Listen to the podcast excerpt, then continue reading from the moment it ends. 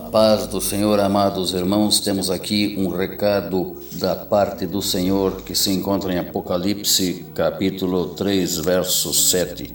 Estas coisas diz o Santo, o verdadeiro, aquele que tem a chave de Davi, que abre e ninguém fecha, e que fecha e ninguém abre. Conheço as tuas obras, eis que tenho posto diante de ti uma porta aberta, a qual ninguém pode fechar que tens pouca força, entretanto guardaste a minha palavra e não negaste o meu nome.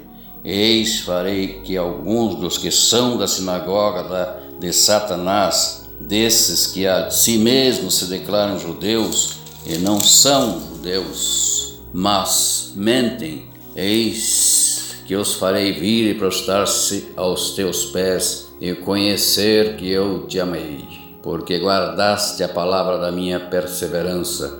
Também eu te guardarei da hora da provação, que há de vir sobre o mundo inteiro, para experimentar os que habitam sobre a terra. Venho sem demora, guarda o que tens, para que ninguém tome a tua coroa.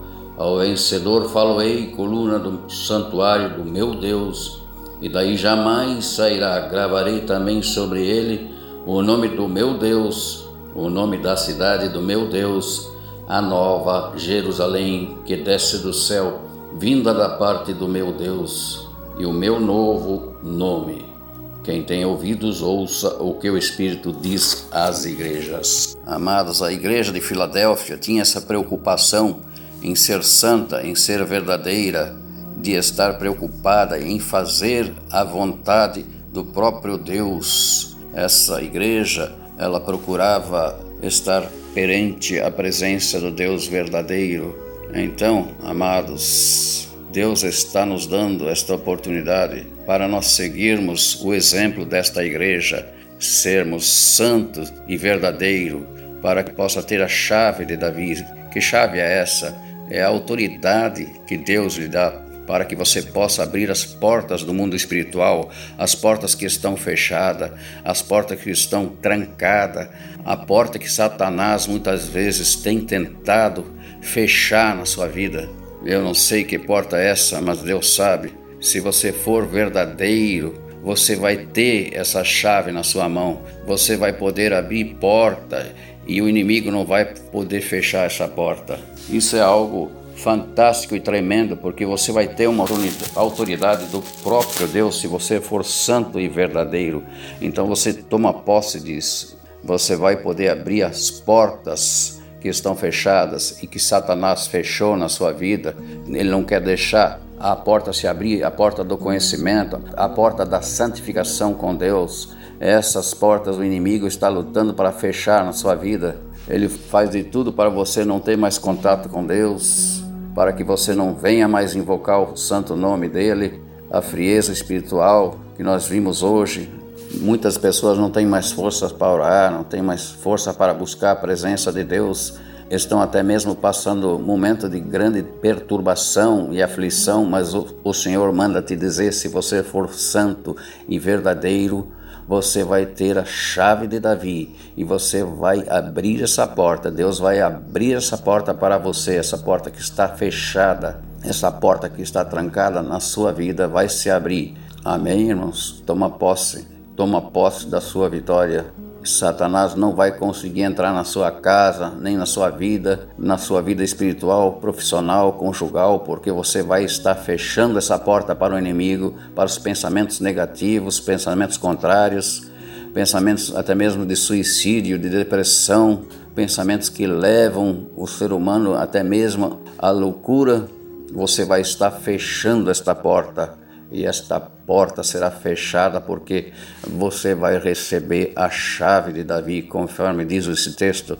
E ele continua dizendo: Eis que sei as tuas obras e que diante de ti pus uma porta que ninguém pode fechar. O Senhor tem visto as tuas obras e diante de você ele tem colocado uma porta aberta. Mesmo com dificuldade, você tem tentado fazer o melhor, mesmo com luta, perseguição, calúnia, as pessoas tentando nos abater, tentando nos envergonhar, tentando nos oprimir, o inimigo até mesmo tentando deixar você desanimado, frustrado diante de determinada situação, mas Deus diz: Eis que coloquei uma porta aberta que ninguém pode fechar. Palavra tremenda, irmão, que essa porta está aberta para você. Essa porta é a porta da salvação, a porta que Deus tem preparado para levar você juntamente com Ele.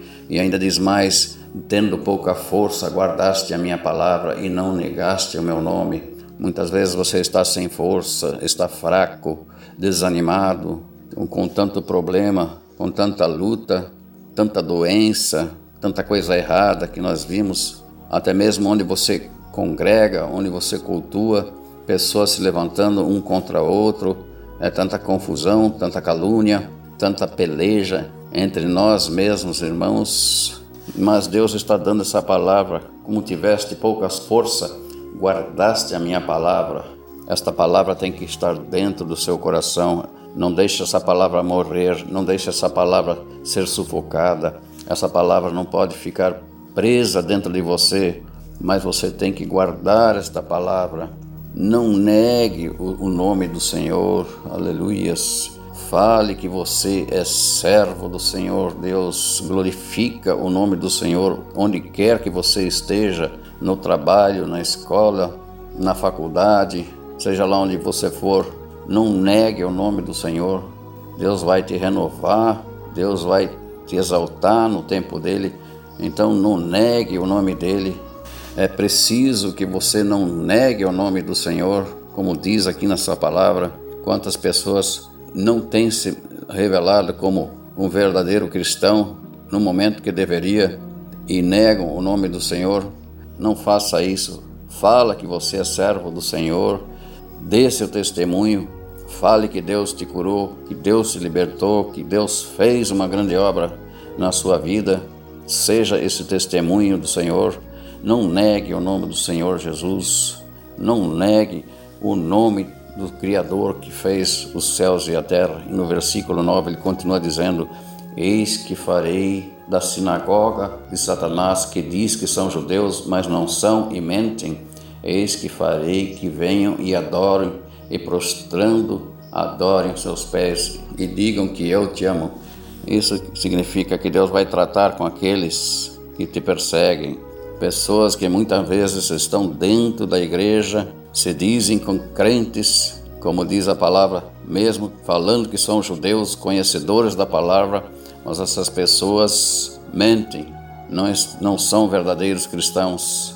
Amém, irmãos? Muitas pessoas, até mesmo dentro da igreja, usadas por Satanás, dentro das sinagogas, como diz aqui nessa palavra, se levantam contra aqueles que querem adorar, contra aqueles que querem adorar a presença do Senhor. Então, isso tudo está registrado, isso tudo está escrito, isso tudo está revelado na Sua palavra.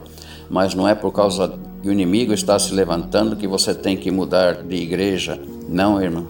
Você tem que ser o testemunho onde você estiver. Quem tem que sair não é você, quem tem que sair é o inimigo.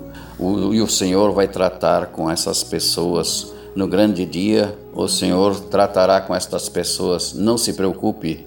Amém, irmãos?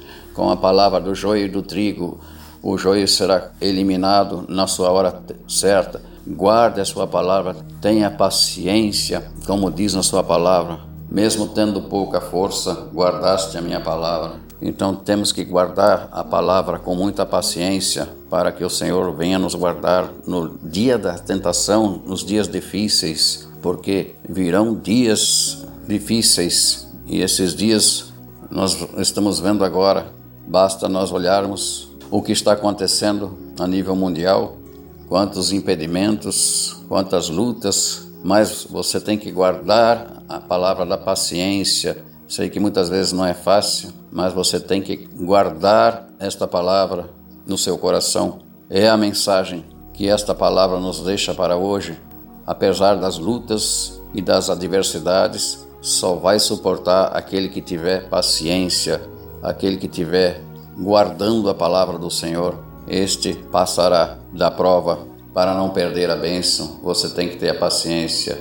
Você está sendo provocado pelo adversário. Ele quer roubar a sua coroa, mas aí vem a promessa na palavra dele.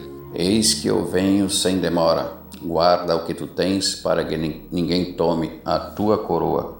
Então o Senhor está dando uma revelação profética, dizendo que ele vem, ele vai vir sem demora, não vai demorar, os sinais já estão aí. Guarda o que tens para que ninguém tome a tua coroa. Você tem que guardar, tem que prevalecer, não importa a luta que você estiver passando, guarda a palavra do Senhor no seu coração, para que o inimigo não tome a tua coroa. Essa é a mensagem principal desse texto. Então, não vamos deixar o inimigo roube a sua coroa. Quem colocou esta coroa em você foi o próprio Deus. Amém, irmãos? Não foi homem, não foi igreja, não foi ministério, mas essa coroa foi colocada pelo próprio Deus. O dia que você aceitou, você creu e foi batizado pelo Espírito Santo. Então, não deixe por nada você perder a sua coroa, que é a sua salvação. E a palavra de Deus diz mais: fará coluna no templo do meu Deus e escreverá o teu nome no livro da vida. A nova Jerusalém que desceu do céu, essa nos espera. Aleluias. Ele faz uma promessa que ele vai escrever o seu nome no livro da vida, vai fazer você coluna de Deus, vai escrever o seu nome no livro da vida. Aleluia. Promessa maravilhosa, mais maravilhosa do que essa não tem, irmãos. Então, toma posse dessa palavra. Vai valer a pena você aguentar, você persistir, ficar firme. Essa nova Jerusalém, não sabemos onde vai ser, irmãos. Sabemos que ela vem do céu. É mistério. É mistério de Deus aqui. Onde que vai ser não importa, irmãos. O que importa é você não perder a sua coroa, a sua salvação. Essa é a questão que importa. Os que confiam no Senhor são como os montes de Sião, que não se abalam, mas permanecem para sempre. É assim que eu termino essa meditação, desejando que você seja como os montes de Sião, firme e não se abale. Amém, irmãos? Tenham uma abençoada noite.